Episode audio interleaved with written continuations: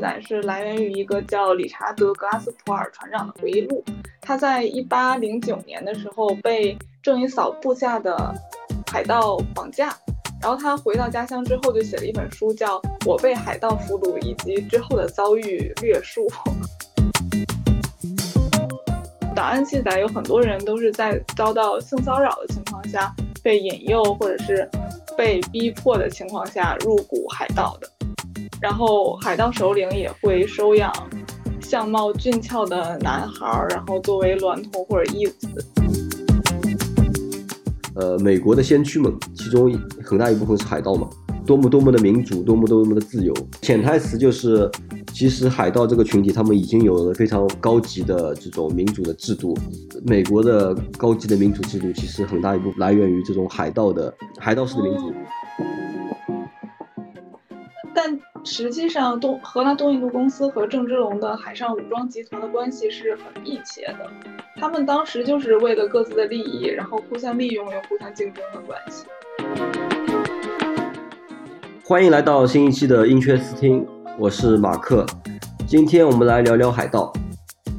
海盗对我们而言是一种神秘而又陌生的群体。他们可以是浪漫的，为了自己的理想和自由，不惜在小小的船上和狂风暴雨做搏斗。他们可以是凶残恶毒的，为了私利草菅人命，过着在刀尖上舔血的生活；他们可以是聪明而又狡诈的，以商人的身份垄断全球最重要的贸易线路；他们甚至可以是忠君爱国的，以雇佣军或是官员的身份为主权国家服务。今天我请来了我的朋友小戴，他刚刚毕业于牛津的考古学专业，这次来和大家分享他对于海盗群体的理解。从多个角度解读海盗这个群体，讲述精彩的海盗故事。小戴和大家打个招呼吧。Hello，大家好，我是小戴，然后很开心今天来到马克的频道。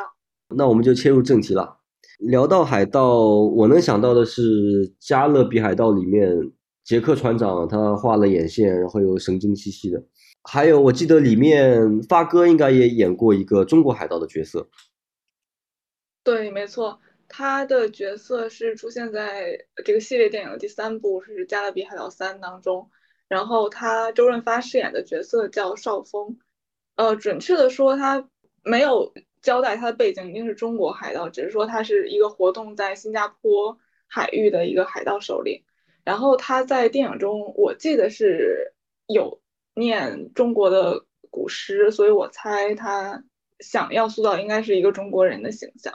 他在电影中是九个海盗王之一，然后就像很多好莱坞电影一样，然后这部电影也是把他把这个少峰这个角色塑造成一个很擅长背叛的，然后不遵守约定的，然后很好色的这样一个中国男人的形象，并且作为主角的对立面出现。他的外形也很有意思，就是那种很典型的八字胡，然后留着长指甲。然后很容易让人想到傅满洲的形象，就是那种刻板印象。另外让我觉得特别有意思的一点是，他死后让伊丽莎白，也就是电影的女主，一个年轻勇敢的白人女性，然后来代替他成为船长，然后来带领他的这个新加坡海盗群体。其实本质上来说，这是一种权力的让渡嘛。然后这种叙事手法在很多电影里都很常见。就是西方人或者白人认为自己可以代替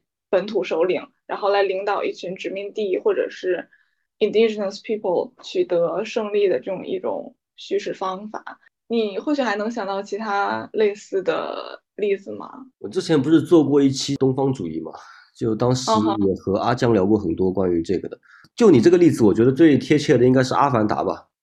阿凡达》是直接描述的这个。殖民者和原住民的一个一个互动的过程，那就是殖民者带着先进的科技和先进的理念去掠夺这个殖民地的资源，最后是男主接纳了、融合了一部分殖民地的原住民的文化和信仰，来带领他们走向新的一个社会、新的一个新的开启社会的新篇章嘛。当然，这个这个已经是对对，这个已经是。非常政治正确的了。那再早一点的这个东方主义，或者再早早期一点的这样的殖民倾向的电影，可能会写的更加露骨一点。包括我能想到的是，还有另外一个，我觉得是埃及艳后吧，着着重描写着重描写这个凯撒到了埃及之后娶了这个埃及的女王，形成了这种的权力关系，就好像是一个男人又征服了这个女人，又征服了这片土地。但其实，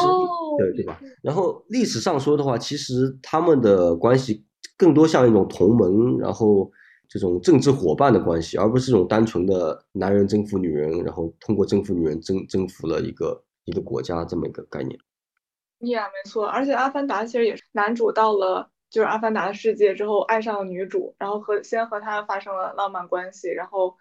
就是被这群一个社群逐渐接纳，然后如何如何的感觉，都是从一段男女关系发展起来。对对，我觉得这个是也是主流的白人男性的一个潜在的一个 fantasy 吧，一种幻想吧。来到一片新土地上，被新新土地上的这片传统的女性被爱慕，然后他们又通过拯救这批女性来，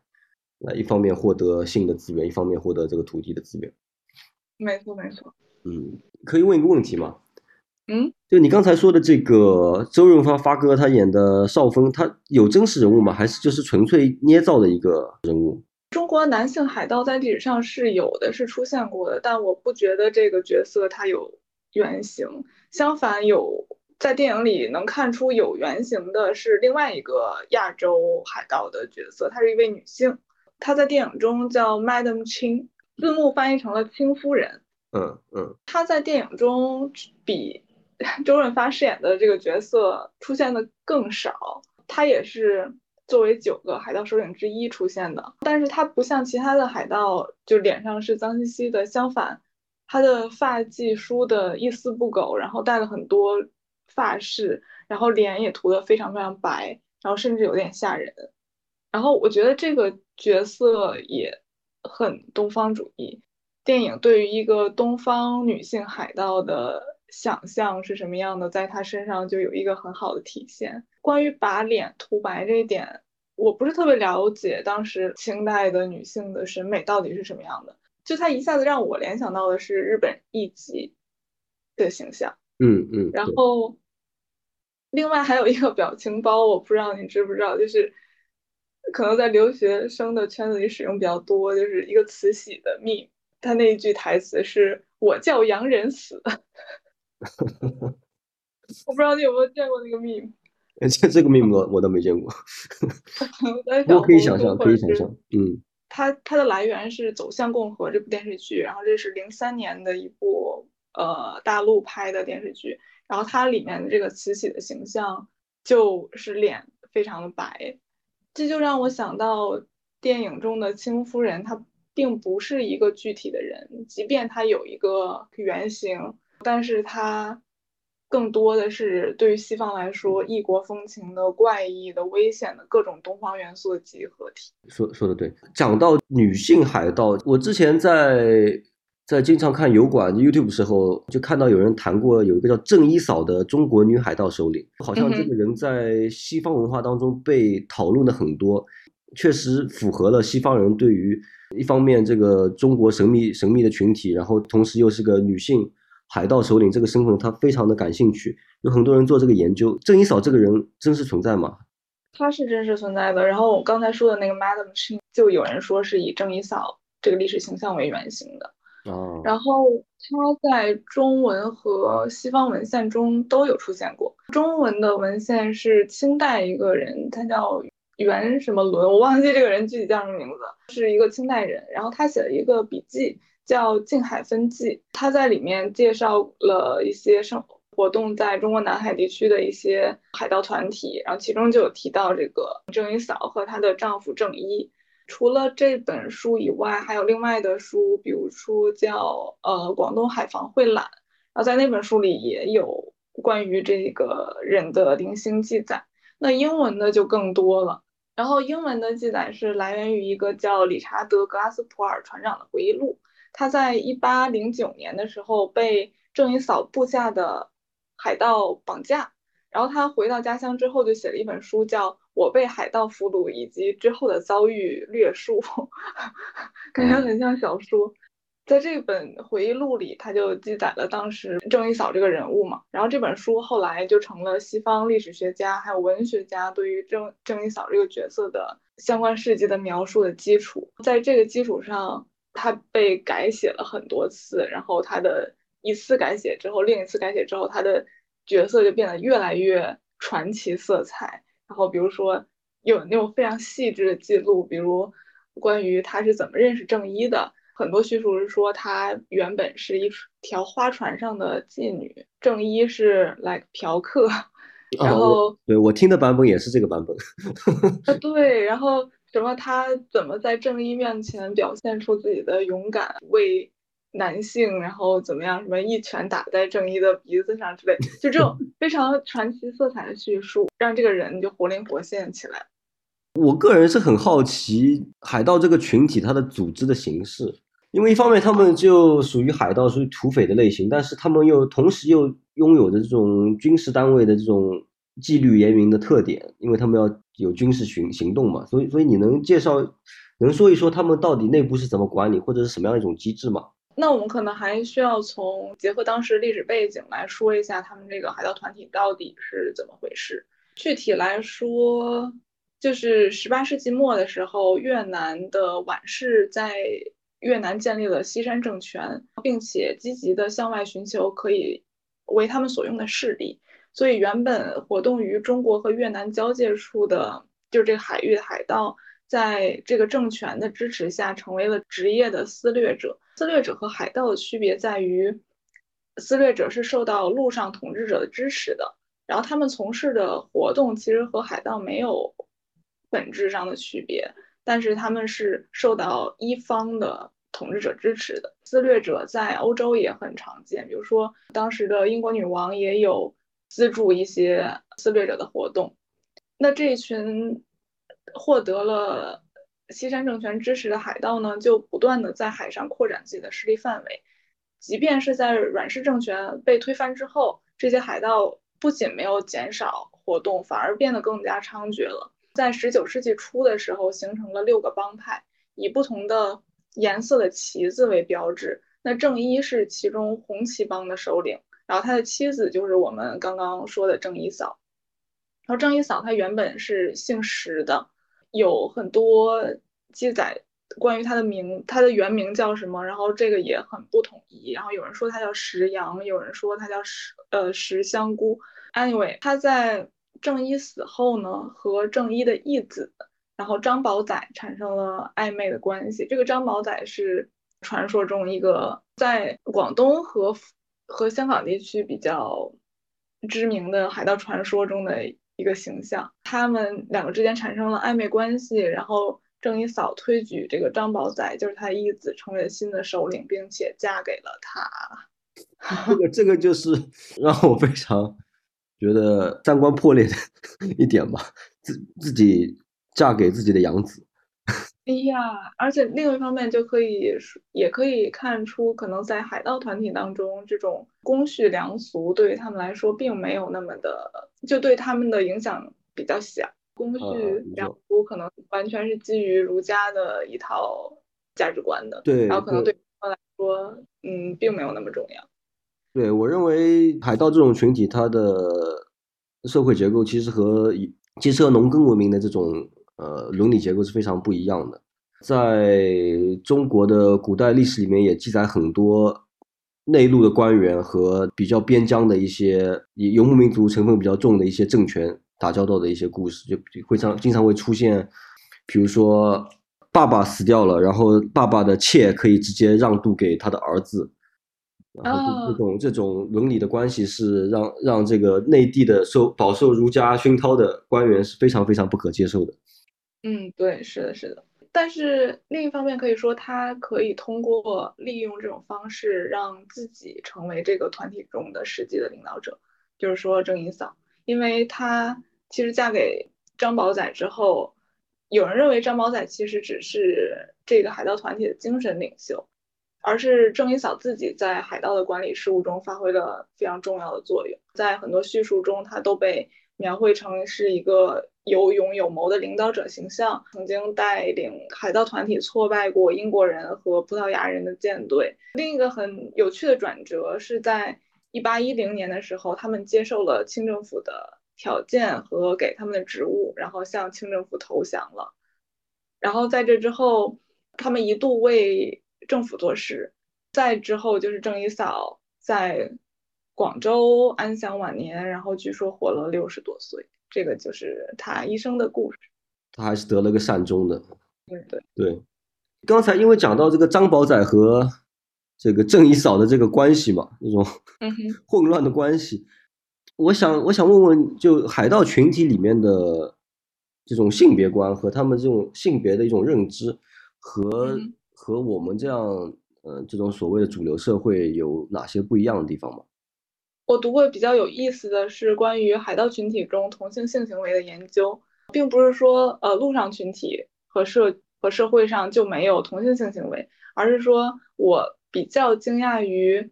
同性性行为在海盗群体和他们如何维系自己的关系或者是扩展自己的势力当中发挥的重要。的作用。美国有一位学者叫 Diane Marie，然后他是研究中国海盗的专家吧，他写过一本书叫《华南海盗》，然后他在那本研究中就涉及到对于海盗群体同性性行为的考察。他说，在海上，海盗经常通过俘虏为自己劳动，然后这些劳动有的是自愿的，然后有些是被强迫的，有的时候俘虏们会自愿加入。海盗的队伍表现的如果很突出的话，就可以得宠于这个匪首，然后他们因此有可能会一步登天，然后当上头目，然后拥有船，然后拥有自己的手下之类的。然后这种被宠幸或者是获得信任的方式，往往和他们的同性恋现象相关。档案记载有很多人都是在遭到性骚扰的情况下被引诱，或者是。被逼迫的情况下入股海盗的，然后海盗首领也会收养相貌俊俏的男孩，然后作为娈童或者义子。刚才我们说的张宝仔，有人说他就是以这种方式加入到正义的队伍里的。对，其实讲到这个性行为，尤其是同性性行为跟权力的关系的话，其实在现代也能找到例子，比如说监狱里面，他们就会有以。强迫性行为，就说白了就强奸，来表达自己的一个权利的地位，或者是来维护一种权利的地位。古希腊的社会里面也会有这种师徒的关系，嗯，有有这种发生性行为的师徒关系，经常是一个有有才华、有能力、有社会资源的年长男性带徒弟教授他们人生的一些知识嘛。那一般也是贵族之间的这个。一种行为，在传授知识的同时，他们也会保持一种性行为的关系。嗯，更加有意思的是，他这个权力的关系，它也是一致的。古希腊的社会里面，它是允许同性性行为的发生，但是他们一定要保证性行为的这个零和一的关系，就是你你如果你是你在属于这个上层的，那你只能保持保证保持自己的一；如果你是下层的，如果是奴隶或者是普通人的话，那你要保持零的这个。哦，是这样子的吗？我我不知道。哎，是的，是的，的确，法律上是要求，如果奴隶去把自己的主子给上了，那这个是这个属于乱伦，这个是打破他们的社会的权力关系结构的一个大逆不道的行为。啊，是这样子的吗？对对，男性你是可以发生关系，但是你不能不能不能倒过来。当然，操作里面，当然我我相信他们爱怎么操作怎么操作，但是但是在明面上，在法理上，在伦理上，这个这个行为是不能被接受的。你说到古希腊的故事，呃，就让我想到古希腊的英雄阿基里斯和他的同伴帕特洛克罗斯之间的故事。就是，呃，阿基里斯一开始本来是没有想要参加到特洛伊之战里面的，然后是他的同伴，然后比他年下的同伴帕特洛克罗斯穿上他的盔甲去参与到了战争当中，然后并且在战争中命运，然后这才激励了阿基里斯去参与到这个战争。还有后面的亚历山大大帝，他和他的另一个伙伴，呃，赫菲斯蒂安之间的关系也是，哦，他们好像是征服了古巴比伦之后，就他们进入新占领的城池之后，然后有人向他的同伴赫菲斯蒂安鞠躬，然后致敬，然后因为大家把赫菲斯蒂安认成了亚历山大自己，然后亚历山大对此也没有什么意见，然后而是说。呃，可以，你们也可以把他认为是，呃，我，是因为他们之间也确实有一些浪漫关系，就是像恋人一样的关系在其中。对，而且在古希腊社会里面，就是男男的这种性伙伴的关系或者是恋爱关系是被鼓励的、被推崇的，反而呃男女之间的爱情、男女之间的性行为是被相对来讲是鄙视的，因为在他们的价值观里面，只有男性，当然那是男权社会了，对吧？就男性是这个处于一个比较高的，或者是真正能成为一个所谓的这个健全人、正常人的一个范畴之内。那只有男和男性和男性之间产生的关系才是真爱，因为他们是建立在一套理性的、有追求的、超越肉体的需求的一种关系啊。但是如果男性跟女性产生一种关系，产生性关系或者是爱情的关系的话，那个是人向这个肉体的欲望屈服，然后才。做了这样的事情哦，嗯，但是但是在这个海盗的这个记载中，这个研究者也指出，就是这些实例的资料是来源于因为海盗活动而被捕，然后受到审讯的这些人的供述。那在清朝的法律里，同性恋的惩罚是鞭刑一百次，再加上三年的徒刑；但是对于参加海盗活动的惩处是斩首。所以，当被审讯时，这些犯人肯定会为自己辩解嘛，然后就说自己是遭到强奸，然后迫于无奈才拘留在这个海盗群体当中的。然后他们肯定不会承认自己是心甘情愿去当海盗的，否则就是杀头。对，而且我也能感受到西方语境下的海盗和我们传统中国中国人说的海盗，它的语境非常不一样。在东方的概念里，海盗肯定是。偏向一个贬义词，但是在我感觉，在西方的价值观里，海盗它不能完全算褒义词，但是它有很，他他们认为里面包含了很多的可贵的精神，包括民主的标杆这种概念。记得很清楚，我上高中的时候，那个时候有这种思想教育课嘛，也就是所谓的政治课，然后看过一段视频，在那宣传，呃，美国的先驱们，其中很大一部分是海盗嘛，多么多么的民主，多么多么的自由，潜台词就是。其实海盗这个群体，他们已经有了非常高级的这种民主的制度。美国的高级的民主制度，其实很大一部分来源于这种海盗的海盗式的民主。对，刚才你说到西方语境下海盗作为民主宣传的标杆这一点，我觉得特别有意思。因为尤其是十七世纪中期之后，加勒比地区的海盗群体，在关于这个群体的叙述当中，民主程序被认为是维持海盗团体的共同规则。这个加勒比地区的海盗被称为巴克尼尔海盗，他们通常是十七世纪欧洲，比如说法国、英国、荷兰这些地方，然后来到加勒比地区避难者的后代，所以他们本身对于国家的概念，然后对于不民主的或者是比较强迫性的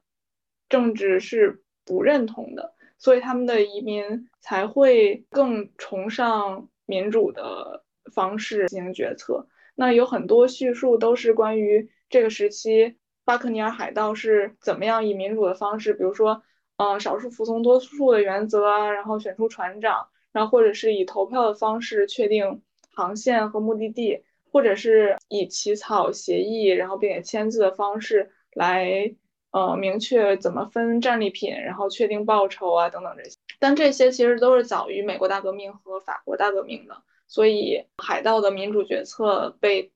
认为是在当时非常难得，然后并且应该被珍视的传统。如果这么说的话，我觉得这个是海盗的制度的创新的果实被资产阶级给剥夺了，他们失去了话语权。民主这么好的东西，明明是他们践行出来的，但是被但是被资产阶级把这个帽子扣到了美国大革命和法国大革命身上。哦，确实确实有意思。但是这种有民主决策的情况，并不意味着权力结构在所有的海盗组织中都是不存在的。那世界有这么多不同的海域，那不同海域中的海盗组织其实选择了不同的管理方式来维系它的体系运转和内部团结的。那在我刚才说的这个《华南海盗》这本书里。然后研究者他重点研究就是十九世纪初活跃在中国南海的这些海盗联盟嘛。他的考察就是说，当时海盗联盟有六个舰队，然后分别是红旗帮、黑旗帮、白旗帮、绿旗帮、蓝旗帮和黄旗帮。每个帮是有大概七十到三百艘不同的船只，这些帮主被称为旗主或者是大老板，在他们下面呢有比较小的单位被称为股。然后每股呢大概是由十到四十艘船组成，每艘船有一个头人，也就是我们现在说的船长。我们刚才说郑一嫂的丈夫郑一是联盟的重要的创立者，然后他同时也指挥着规模最大、后力量最强的红旗帮。那他是怎么维护自己的权利的呢？他是通过在其他的帮中安置自己的亲属来当鼓手，来加强他在联盟中的地位。比如说，他会安排他的弟弟在蓝旗旗主手下做事，然后他还会依仗自己的女性亲属来扩张他的家庭网络。比如说，把自己的妹妹，然后或者是女性亲属送给其他海盗做老婆。其他的大帮的。个股首领也是通过像正义这样类似的方式，依赖家庭成员来巩固自己的地位。所以说，在华南海盗组织中，层级关系还是比较明确的，而不是完全就大家都一样的，就是那种很民主的方式。啊，然后首领也不是真的靠所谓的民主手段获得合法地位，而是说宗亲关系是其中非常重要的纽纽带。对，这么说的话。其实也能看到不同的文化背景里面产生出的海盗的制度也是非常不一样的。对，中国的土匪也有这种传统嘛，也就也通过这种宗亲的方式来组建这个权力的架构，然后甚至还会修修家谱，把自己修成一个谁谁谁谁谁的后代，来塑造一个这种的史观嘛。很有意思的就是讲到我刚才提到的这个海盗积极一面的精神精神财富，嗯，我认为它是和。呃，西方殖民时期的公司价值观是非常相符的，也就像你刚才说的，西方的海盗他们参与到这个海盗的游戏里面的时候，他们更多是一种，其实听起来非常像现代公司的一个制度，它有这种比较民主的关系，然后它是一个自发的组织起来的一个比较灵活的一个结构，它的价值观也是非常相似的，嗯，都是以。单一的利益为导向，通过这个获得利益的渠道来制定整整个一套的游戏规则。如果要举例子说的话，我觉得像我们我们小时候应该看看过很多的啊，可能我是男孩子，我不知道你有没有看过很多这种好莱坞式的犯罪片，就经常有一一帮很厉害的一群犯罪分子组织在一起去什么抢银行啊，去偷东西啊，整个团伙的目的其实是非常。可以说是邪恶的，或者是违法的、不道德的。他不强，毕竟是强盗嘛。但是他整个叙事的过程和叙事的手法，都是把他们营造成一种积极进取的、不畏艰险的、叛逆的、不受压迫的这种呃英雄的英雄人物的塑造。在我看来，是一种西方人对于潜在的强盗精神的一种强化和一种认可。确实，包括历史上的第一家上市公司嘛。荷兰东印度公司也参与了非常多的海盗的活动。当然，那个那个年代，名义上肯定不叫海盗，它毕竟要和这个这个野路子的这个无产阶级海盗分开来，对吧？他们是 他们有有头有脸的，师出有名的所谓的这个东印度公司的船嘛。但他们其其实干了很多这种私掠的活，尤其在那个年代，他们有很多的国家之间的竞争，甚至他这个私掠是被。呃，鼓励的，甚至是被奖励的。就如果你是对，呃，对，如果你是这个荷兰的荷兰的船只，那你如果从英国人那里、英国佬那里搞了一笔钱，搞了一批货，那这个时候，呃，荷兰荷兰政府甚至会奖励你。我知道荷兰东印度公司，它为了获取在日本的一些呃贸易航线的控制权和就是和日本人做生意的权利，然后早期确实在日本沿海。的活动有很多都是和海盗类似，走私，然后骚扰，然后就以各种方式。甚至还有什么直接跑到岸岸岸边去绑肉票啊，这种收保护费这样的，好像也会有。很有意思的是，郑成功的他爹吧，叫呃郑郑芝龙，对郑芝龙好像他有一段和荷兰东印度公司的一些摩擦吧？这个事情你有研究过吗？哦，对，我知道这个。中国历史上对于郑芝龙这个人物的塑造，一个很响亮的头衔就是他是民族英雄郑成功的父亲。然后第二个就是说他在福建击败了东印度公司的海盗。啊，就是这两个头衔就这样被扣在他头上。但其实，就是这种历史叙述中倾向于把郑芝龙塑造成一个在中国海域上抗击荷兰人或者是抗击西方殖民势力这种。比较正面的形象，其实是不太准确的，因为这种叙述其实是把正式的海上势力和明朝政府的立场划归成一派了，然后把西方人划归到他们共同的对立面。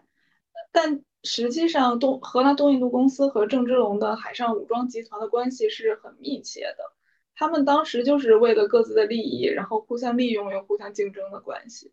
然后郑芝龙在一六三三年对荷兰人发动的袭击，其实是他们之间一些合作谈崩的结果。因为在这之前，郑芝龙一直是作为荷兰人和明朝政府之间的中间人的，就荷兰人认为他可以通过郑芝龙取得一些在和明朝和中国贸易的特权，但三炮他们之间就谈崩了，然后之后他们之间爆发了矛盾。然后在一六三三年，这个郑芝龙带领他的海上力量，然后击败了荷兰人之后，荷兰人退出了中国的沿海，恰恰使郑氏集团垄断了就是大陆和台湾之间的贸易。他还参与到了中国和日本之间的贸易，还有东南亚和其他地方的贸易。在这些海域里，他和 VOC，也就是这个荷兰东印度公司，都是竞争的关系。所以我更倾向于将。这个正式的海上势力理解为一种既不效忠于朝廷，也不效忠于荷兰人的这样一个自己的海上帝国。这个观点还是非常合理的。好像在中文的语境下，对于海盗的描述非常少。你觉得这是什么原因呢？我觉得这个是涉及到不同文化语境下叙事差异的问题。在海盗这个问题上，我认为这种差异体现在两个方面，一个是你说的中文语境下。对海盗传说的描绘很少，大多数人都不是很熟悉。但是西方对海盗传说特别热衷，然后经常把他们塑造成放荡不羁的英雄形象，然后在故事中也有很多浪漫化的叙述和想象。那就这点来说的话，我觉得显而易见的原因是农耕社会是中国历史上主导的社会形态。那这种社会形态和儒家的价值体系相结合，就决定了像。海盗这种不遵从规则的、脱离土地的、悬浮的职业，被认为是对社会贡献很低的，甚至是社会不稳定的因素。那在民间文化上就也很难对这种职业产生认同，所以这样的文化基础就很难孕育海盗文化。那另一方面，我觉得和地缘因素是相关的。对于像广东和香港这些地区的人来说，海盗张宝仔的故事可能是家喻户晓的。反正就他们有 TVB 的电视剧是叫张宝仔还是怎样，然后七十年代的时候也拍过，呃，我不知道你知不知道有个著名的港星叫叫狄龙还是什么？是我知道，那这个对对，老派的一个老帅哥嗯，对对对，老帅哥，Yeah，然后他也拍过一个电视剧，然后他演的就是这个张宝仔，就是这个海盗的形象，所以在那些地方。他们海盗的故事也可以说是家喻户晓的，只不过这种地方性的民间传说是根植于当地的社会历史背景的，然后所以它的传播是有限制。那这个是我刚才说的第一个叙事差异。那第二个叙事差异就是，呃，特别体现在郑一草这个人物，东方和西方对于这个郑一草这个人物的不同描绘上。在东方，就在中文语境下，我前面说那个清代人写那个笔记中。他对这个郑一嫂这个角色的描绘，其实是作为正一的附属存在的，就他提到的次数可能不下，可能不超过二十次这样子，这个名字出现的。但是当英国人把这本书翻译成英文版本之后，郑一嫂的名字就突然飙升，就在翻译版本里，这个名字出现的次数就大大多于郑一这个人。所以我们看到。这些西方人他们在对于中国海盗的描绘和想象上，是有一个再创作在里面的。我不知道这个用男权化的叙事能不能解释，就是说在中国的历史上，呃，男权化的叙事就是这个父权制是非常强的，所以他不会在笔记中或者在就是过度叙关于一个女性进行叙事。但是我们会发现。西方人在翻译的过程中，他们也把它艺术化的叙事了，更强调一个东方女性在其中发挥的作用。我不知道这个是不是只用男权化的叙事是可以？我觉得你的男权化的假设也是可以成立的吧，因为在西方的在叙述正义嫂这个事件里面，我觉得把它定义为成一个东方的女性的海盗首领，那我觉得东方这个这个概念是大于之后的两个概念的。嗯，这个因为她是东方的，所以他们可以呃鼓吹她作为一个女性，或者是把她作为一个女女英雄作为描写，因为他们没有对他们西方的男性的一个身份进行一个冲击，产生焦虑。但如果是对，如果是假设西方的，比如说东印度公司。出了几个海女海盗首领，当然不叫海盗首领了，女官员首领，那他们可能就不太愿意去讲述这样的故事。虽然他可能是同样的英雄，同样的传奇。嗯，确实。回到您刚才所说的，因为中国一直是农耕文明的代表，生产和生活都是围绕土地和农业进行的嘛。这样为以大陆为中心的视角，是不是限制了我们对海盗的认知呢？我觉得，与其说是限制了对海盗的认知，更明显的是它限制了对于海上空间的认知吧。因为将海洋分为内海和外海这种二元的划分，是长期以来根植于中国对海洋的理解和控制的。就是在清代的时候，内海和外海的概念逐渐成为了构思海洋边界的主要的地理和政治手段。在十七世纪的时候，各省的官员都倾向于将内海视为其海洋权利的最远范围，是一个合法的治理和国家所有权的一个区域，比如说渤海湾。但外海呢，就是一个相对来说不确定的区域，它离行政治理的范围越来越远，它也不属于国家经济开发的范围。那有学者就认为，将海洋区域划分为内海和外海。是为了限制国家在这个领域政府运作的范围和责任，但是权力虽然是有界限的，但是鱼群的活动是没有界限的，因此这渔民的活动就是追着鱼群走的，所以他们的活动也是很难被限制的。还有地区之间的贸易也是很难有界限的，所以这些生活在海边、依靠海洋资源生活的人来说，政府权力规范的。界限和约束是很难发生效力的，我觉得这个也是渔民和海盗活动经常处于政府权力真空当中的原因吧。还有一个问题，我想问一问，在大多数人的认知里面，中国人传统将海盗称为倭寇，嗯，这个观察是准确的吗？呃，如果准确的话，这个这是为什么呢？我觉得倭寇这个词可能比现代概念上的海盗的范围更广，现代海盗可能。更强调武装，然后暴力，还有这些抢劫的活动。那倭寇的概念可能还是有一点区别，因为在海禁时期，海上所有从事非法商业活动的人都可以被称为倭寇。那其实它暴露出来的是十六世纪的时候中国经济商业化和明朝政府的海禁政策之间的矛盾。因为海禁政策导致所有从事贸易的人都成为非法贸易了，所以明朝政府将这些人都会。称为倭寇，有日本学者的研究是说，其实倭寇这个词的使用是经历了一些变化的。它在十六世纪的时候的使用和呃十四到十五世纪的时候使用，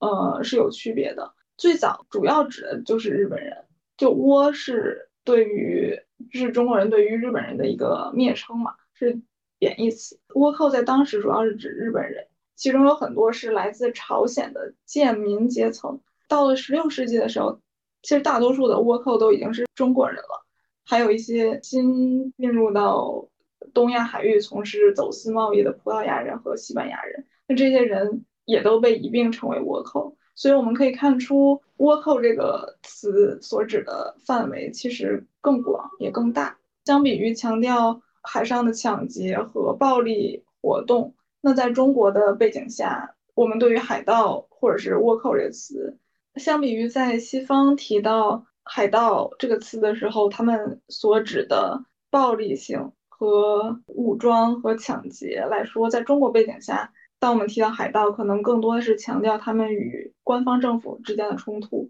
意味着他们是国家的背叛者，会对政权构成威胁的这样一群人。好的，明白了。参与海盗的这个群体的主要来源是什么人群呢？中国南海的海盗团体的来源主要是生活在。广东和越南交界附近海域的渔民，所以他们原本就是生活在海上或者是近海河道，依靠海洋资源在水上生活的人。那他们在成为职业海盗之前，通常只是暂时性的从事一些，比如说抢劫啊、骚扰之类的海盗活动。这些活动基本上都是在他们捕鱼季节的间隙，就捕鱼的淡季，来补贴他们的生活的一种方式。前面说到的学者 Diane Marie 呢，他认为这些人。是在十八世纪晚期，人口增长过快，然后人地矛盾加剧的情况下，没有办法在岸上填饱肚皮的人是被迫靠海为生的。所以他们就是那些在路上谋求生存的斗争中的失败者。他们是被迫离开陆地之后，大多数选择了世代以船上为生。其实，在德国人和美国人的关系里也有这一层的关系，因为他们都是萨克逊人嘛。但是美国人是所谓的 Anglo-Saxon，那是安格鲁萨克逊人。德国的那支萨克逊人认为，之所以他们去海上，那些美国人跑到美国人的前身安古鲁萨克逊人跑到海上，是因为打不过这帮本土的萨克逊人，把他们赶到海上之后，他们被迫跑到美国去去讨生活的。所以在德国人看美国人的这种民族史观里面，他们有这种的优越感。哦，和你讲的这个故事是一样的，对。但是。生活在海上那些人确实是所谓的无奈之举吗？有没有可能是他们自主选择一种不受控制的，然后不与陆上土地绑定的，相对来说来去自由的生活方式呢？这个就让我想到了佐米亚的概念，它是被 James Scott 用来形容东南亚高地的人群。佐米亚原本是一个地理概念，然后它包括的区域大概是印度支那北部的高地。包括呃越南北部和老挝，包括泰国、缅甸北部的山区，中国的西南部的山区，比如说云南、贵州还有四川的一部分。在 James Scott 的《不受治理的艺术》或者是被翻译成《逃避统治的艺术》这本书里呢，他就进一步阐述了这个概念。他认为高地社会的人民是自主选择了一种非国家政治，也就是说，他们可以被理解为一些。主动逃避国家形态，逃避定居的农耕生活方式，然后逃避赋税、强制劳动和疾病的人群。那在他的阐释下呢，佐米亚就从最初的地理概念转化成了一个政治概念，可以被理解为是一个非国家的空间，或者是一个避难区域。居住在这里的人通过各种手段来保持对国家权力的相对自治。这个就和我们今天说到的海盗群体。或者是更广泛的说，生活在水上空间的人就非常相关。那也许我们可以用佐米亚的概念来解释东亚和东南亚水上空间和水域附近的社会模式，比如说海盗团伙。但是我们前面也说到，海盗团体和陆上的当局之间也存在这种长期互惠的关系，包括欧洲人的力量介入东南亚水域之后，也带来新的变化。所以。与其将他们理解为是迫于无奈的选择也好，然后路上竞争的失败者也好，或是相反的主动脱离国家管制的人，好像都没有办法很好的用来解释海盗团体出现和维系的原因。所以这个也恰好是我对海盗或者说海上人感兴趣的原因，因为它让我们看到一种可能性：这些人不必被解释成为是一群需要被改变的、需要被文明化的。需要被规训或者是拯救的人，水上生活只是他们选择的生存手段之一，像就人类诸多的生计方式之中的一种而已。说的很好，你觉得你有机会你会去做海盗吗？我还想挺想体验水上生活。我觉得水上的生活肯定要比陆地上来的更浪漫吧？也许更有危险，因为在。哦，之前我看过一个犯罪的记录，大概是一群船员吧，然后他们是山东某个港口出发的一个渔打渔船，船上有嗯几十个人，然后他们之间出现一些小的纷争，然后有了一些小团体。那艘船是要到南美的，好像智利附近的是还是哪里的海域去捕鱼。在这个过程中生活了挺长一段时间，相对封闭的状态吧，就大家都生活在一条船上，然后每个人都有点心怀鬼胎的样子。他们最终是死了很多人，回来的时候可能只幸存者只有八个还是十几个，反正就是一个很惊悚的犯罪故事。嗯，我好像是听说过这个故事的。人类群体生活在一个相对狭隘又封闭的环境里面